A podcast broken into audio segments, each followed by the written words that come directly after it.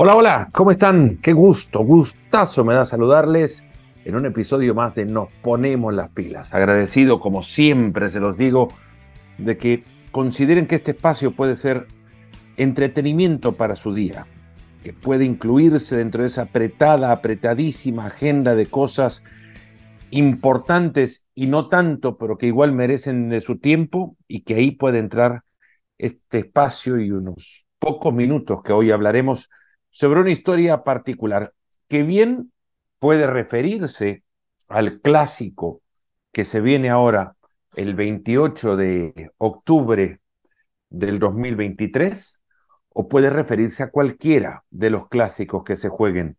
El de este sábado 28 de octubre o los próximos o los pasados también, porque esta no es una historia sobre el clásico, es una historia que tiene que ver con mis clásicos, con los partidos que yo he tenido la fortuna durante los años de carrera que he tenido de poder relatar, que puestos a contar, no me he puesto a contarlos, pero tampoco son muchos. Han sido muchísimos vividos desde la posición de, analista, de eh, algunos también desde la posición de mero aficionado, unos otros, muchos de ellos, ha sido desde la posición de periodistas, sí, pero para contar las historias que ahí pasan o para presentar eh, los eventos que se hayan sucedido. Recuerdo clásicos cubiertos, por ejemplo, en salas de prensa de Juegos Centroamericanos y del Caribe en noviembre del 2002 en San Salvador, lo recuerdo perfectamente, recuerdo clásicos eh, vistos desde salas de prensa de torneos de golf como en el 2005 en el Masters de Augusta, un eh, día de abril de aquel año, se jugaba un Real Madrid-Barcelona que seguíamos muy de cerca con Paco Alemán, por ejemplo, que estaba por ahí, eh, como siempre está en un Masters, pero esa vez por ahí sentado viendo un monitor de televisión como se sucedían las cosas en un estadio de España mientras él se encontraba en el Jardín Botánico de Dios, como lo llamo, el Augusta National. Así, decenas de partidos y unos muchos también vividos desde cabinas de transmisión. El de este sábado es referencia, creería, a un cambio generacional eh, que no está de, para verse de menos. Es la primera vez desde el 2009 que no están ni Cristiano, ni Messi, ni Benzema en uno de estos grandes partidos. ¿Y por qué los menciono? Porque Cristiano, Messi y Benzema fueron ganadores de Balón de Oro. Y eso tiene su peso. Ahora puede existir la posibilidad que dentro de aquellos que estarán en el partido de este sábado, o dentro de aquellos que estarán en los partidos que se vengan a partir de ahora, exista un nuevo balón de oro y claramente puede existir. El sábado uno podría llegar a pensar en varios candidatos para postularse por ese título, pero es el primero en el que no se encuentra ninguno de estos tres grandes futbolistas y que han marcado una enorme época en el fútbol. Un clásico para cambiar de generación.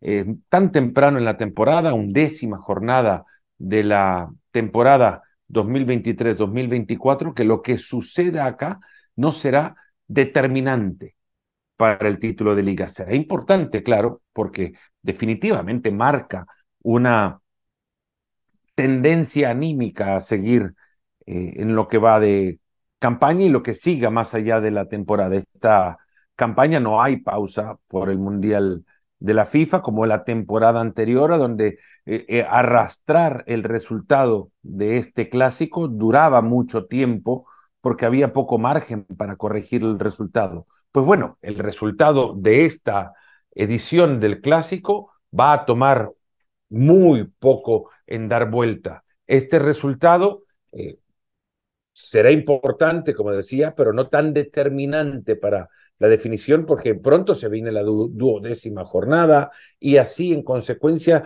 los partidos seguirán y no habrá pausa en el camino y quizás en enero estaremos cuando de repente tengamos que recurrir a preguntarle a algún allegado, algún productor, como en mi caso, o de repente solamente girar al teléfono y buscar cuál fue el resultado del partido de este 28 de octubre, porque se nos habrá quizás quedado en el camino y no, no deje una huella en el tránsito de esta temporada.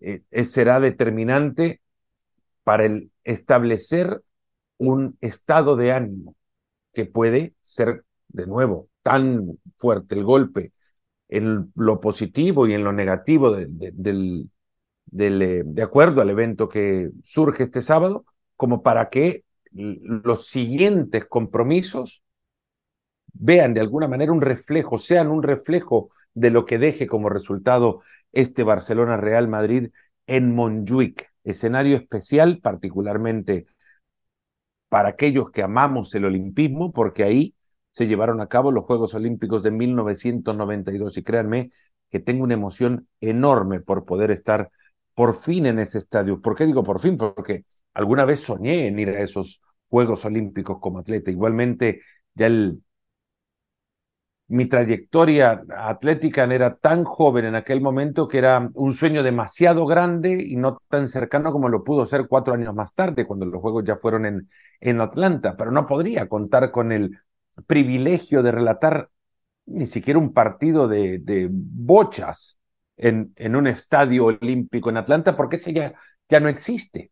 Ese Turner Field en el que se convirtió aquel estadio olímpico ya dejó de ser y ahora solo está el estacionamiento que por ahí guardó los recuerdos de aquellos que puedan posarse sobre eso, eh, de, la pista que veía cómo rompía eh, récords tras récords Michael Johnson o, o, las grandes actuaciones de Dan O'Brien, por ejemplo, en el decatlón, o Muhammad Ali, levantando su mano temblorosa por el Parkinson que le aquejaba para tratar de encender el pebetero olímpico de aquellos Juegos. Acá, en Barcelona, está el pebetero que vio pasar la flecha lanzada por el arquero Antonio Rebollo y que se ha convertido en una de las imágenes icónicas de los Juegos Olímpicos. Pues esa, ese pebetero está, está la fachada original de un estadio que se construyó para tratar de darle a Barcelona una sede olímpica mucho más temprano que en el 92,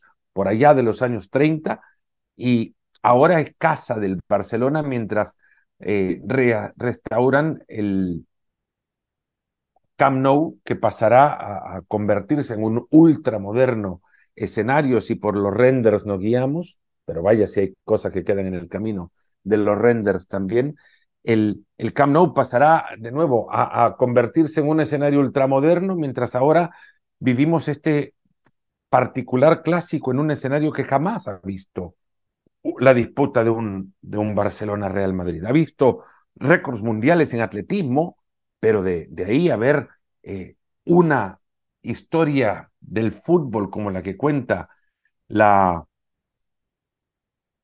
quizás la disputa más importante que el fútbol globalmente pueda contar, como es un Barcelona-Real Madrid, a Montjuic le hace falta eso en su historia. Pues eso lo va a ir a cumplir este sábado, cuando por primera vez se lleve ahí un clásico. Pues todo esto me lleva a recordar cuáles fueron mis primeros clásicos. Ya les conté algunos vividos en, en salas de prensa de eventos que poco tenían que ver con el fútbol. Pues el primer clásico que a mí me tocó relatar es uno en el que curiosamente, también como este sábado 28 de octubre, pasábamos a, experimentar el arranque de una nueva generación. Fue el 12 o la jornada 12 del 29 de noviembre de 2009. Ese fue mi primer clásico. Termina con una victoria del Barcelona por 1 a 0. No fue el mejor futbolísticamente hablando.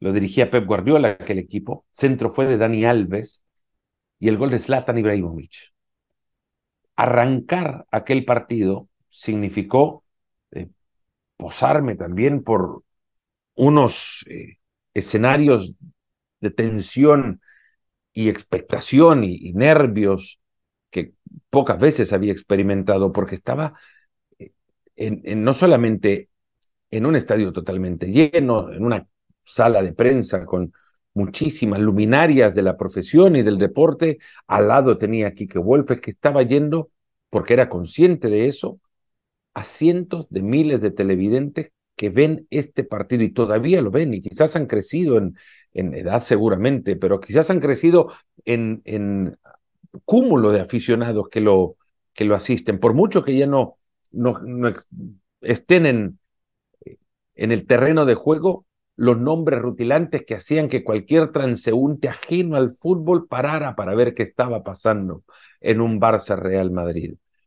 Sin Cristiano y sin Messi, muchos llegaron a creer que este partido iba a perder en, no emociones, porque esas no dependen solamente de las grandes figuras, que iba a perder en audiencia, en atención, en interés, y eso no ha pasado, no ha pasado.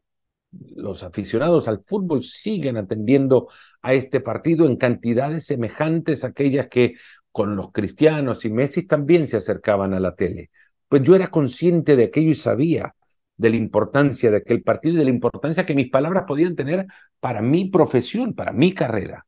Y con los nervios en punta y el corazón en un puño, arranqué hacia aquella transmisión. No se las muestro como tal, porque no he encontrado el arranque de aquella transmisión, pero guardo con mucho cariño todos los partidos que he relatado y sus documentos de soporte, aquellos papeles que llevo en la mano para tratar de acompañar las transmisiones con información, con ideas, con data que puedan servir para decorar de mejor manera o como lo merecen también los partidos que en ESPN relato. Pues aquel partido lo comencé de esta manera. Dos filosofías, dos ideas de ver el fútbol, dos formas de vida. La distancia que les separa es tan grande como el rechazo mutuo que los une. El clásico de España.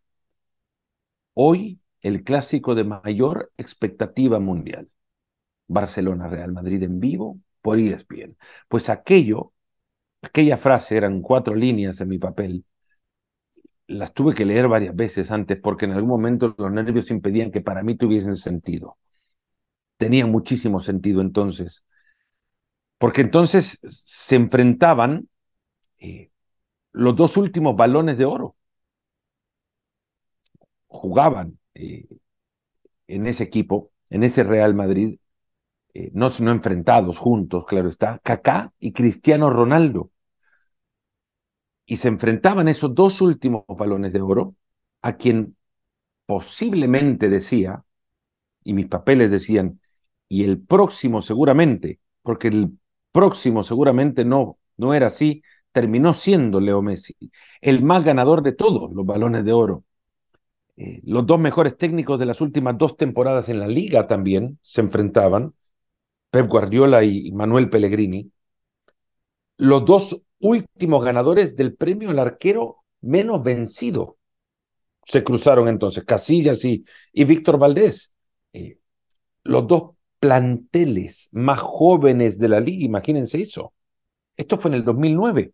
Real Madrid y Barcelona entraban en aquel partido con los dos planteles de menor edad, a un partido al que entraron acompañados por 20.000 cartulinas que recordaban el 110 aniversario del Fútbol Club Barcelona, que había sido fundado justamente en 1899, un día como aquel, 29 de noviembre del 2009. Les contaba a la audiencia en la frase que escribí, que tengo acá anotada, decía Joan Gamper, fue quien puso un anuncio en el periódico Los Deportes para la formación de un club de fútbol y así surgió el Fútbol Club Barcelona.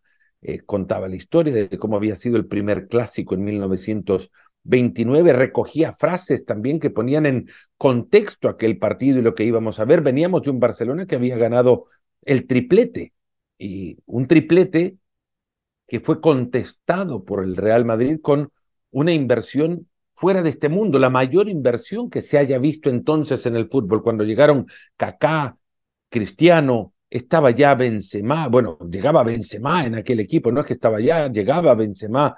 Eh, todo eso realizado, inversiones realizadas a la sombra del gran éxito que había significado el, triplete del Fútbol Club Barcelona, aquello que consiguieron en Roma en el 2009. Eh, aparecía entonces un presidente que ha sido para la historia del Real Madrid magnífico. En su segunda etapa, Florentino Pérez entró con la agresividad de los soñadores, con el impulso de un joven emprendedor, con la energía de alguien que quería comerse al mundo desde el fútbol. Comerse a sus rivales significaba eso, una inversión importantísima, pues apareció en, en escena de nuevo esta agresiva figura de Florentino Pérez. Eh, hoy, en aquel entonces, 29 de noviembre decía, hoy este Florentino Pérez puede completar su obra y es ponerle una sombra a los tres títulos del Barça, ganándole obviamente el primer clásico después de aquel triplete. Ya les conté el resultado, lo ganó el Barcelona por 1 a 0 con gol de Ibrahimovic. Eh, de ahí en más se esperaba, claro, que los títulos justificaran el proyecto de Florentino Pérez. Eh, los números hasta ese entonces lo hacían grande porque la inversión era grande, pero hacía falta verle en acción, hacía falta verle ganar, hacía falta que el Real Madrid pudiera poner juego a la par de esos números. El juego estaba del lado del Barcelona que había, después de esa campaña de los tres títulos, había conquistado al mundo del fútbol con una nueva forma de, hacer juego. Eh, el juego sigue del, lado del Barcelona entonces. Entraba mejor el Real Madrid, acompañado por buenos resultados. Eh, el resultado, como, como siempre, vale muchísimo más que el juego, pero es el juego el que te lleva a conseguirlo. Y en aquel entonces, como hoy también, jugar te puede llevar un resultado que como consecuencia de un golpe anímico. Eh, hay un fútbol con manual de estilo de un lado y un fútbol que a base de, golpe de cartera estaba tratando de crear su propio estilo. Eran dos ideas como hoy también. Es que no es nada nuevo. Al final representan dos formas de llegar o querer llegar al mismo lugar, a ganar. Y lo han hecho más que ningún otro equipo en, en España. Manuel Pellegrini, que llegaba para ese partido preparado, eh, seguramente, como lo habría reflejado también en sus ruedas de prensa, preparándolo quizás como todos los demás partidos que dirigía, pero sabiendo que era el más importante de todos. Imagínense cuán importante que en Barcelona 51 salas de cine se prendieron para ver ese clásico. No entraban a ver obras de Spielberg, llegaban a ver el clásico. Sí, a juntarse en ese lugar para ver un partido de fútbol, un partido que para Jorge Valdano, aquel entonces decía, eh, iba a dejar mucho más cómodo al Real Madrid que al Barcelona, eh, que le generaría incluso mayor comodidad de enfrentar al Barça, al Real Madrid, que enfrentar a los últimos rivales que vio en el camino de, su temporada. Eh, no fue así. El Barcelona no jugó el mejor partido, pero el Madrid tampoco se sintió cómodo. Se vio un equipo apagado, se vio un Kaká fuera, fuera de sintonía, dominados en una mitad de la cancha que, que les hizo recordar que el fútbol se gana con juego y el Barcelona lo tenía entonces mejor que ningún otro equipo. Y ganaron aquel partido, eh, pasaron luego con Pep Guardiola a tener una temporada, si bien asiaga, hubo momentos de, de muchísima tensión, como las semifinales contra el Inter, de un técnico que llegaría posteriormente a tratar de dominar los partidos desde el juego también, aunque consiguió sus resultados, pero a tratar de dominar desde el juego, desde su elección de juego, claro está, como era José Mourinho.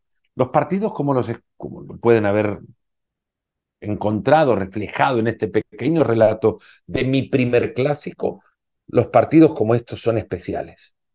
Intento siempre que llego a uno de estos compromisos tratar de ponerme enfrente de una máquina, iba a decir una máquina de escribir, enfrente de la computadora y esperar que el contexto del momento ilumine mi cabeza para poder exponer una presentación que sea justa y digna del partido que vamos a, que vamos a ver sin caer en hipérboles, sin caer en eh, magnificar algo que no merezca en ese momento ser magnificado, pero cayendo en la justa medida de la dimensión del partido. No he escrito todavía lo que este sábado 28 de octubre diré desde el Estadio Olímpico de Montjuic. Será emocionante de nuevo, como siempre son los clásicos, pero sobre todo porque al pasar de los años, no sé si de la nostalgia también, te va entrando esta sensación de que por cómo se maneja nuestra industria incluso, el siguiente partido puede ser el último que me toque a mí relatar, el último que se juegue. El fútbol vivirá ahí por siglos y siglos. Trasciende carreras de un simple narrador de partidos, pero para uno, estos partidos, como para los jugadores, también son especiales porque los ve mucha gente, porque sabe que, que uno está poniéndole voz a un evento teatral con muchísimo dramatismo, con, que, que enciende muchísimas emociones y que es extremadamente importante dentro de las cosas más importantes, la menos importante seguro para cientos de miles de personas, pero sigue siendo importante. Y que decorarlo con las palabras puede tener un, una relevancia gigantesca para el momento que viven estos cientos de miles de aficionados. O se puede también hundir con las palabras. Y a eso es lo que llego a preparar, a tratar de llevar el partido al lugar en el que el partido merece estar, con las palabras justas. Creo que, como en el 2009, las palabras para este partido surgirán en algún momento previo mientras se escuchan ruedas de prensa de Carlo Ancelotti y Xavi, mientras se leen periódicos y, y mientras Recuerdo también conversaciones que hoy día he tenido mientras grabo este podcast con futbolistas que van a ser protagonistas de ese partido. Algo va a surgir mientras subimos esas escalinatas hacia la montaña mágica de Montjuic. Ahí donde tanta gloria, decenas de atletas le dejaron al deporte mundial en 1992, ahí van a jugar por primera vez un clásico dos de los equipos más importantes del mundo del fútbol. Los más importantes en la liga que seguramente a partir de este compromiso encontrarán desde su resultado una nueva manera de vivir la temporada. Este partido es importante, tan importante que me obliga a recordar la primera vez que lo relaté. Muchas gracias por haber llegado hasta acá. Les mando un enorme abrazo y recuerden este sábado por ESPN Reportes y por ESPN Plus sábado 28 de octubre, el clásico. Nos vemos en el próximo episodio de Nos Ponemos las Pilas.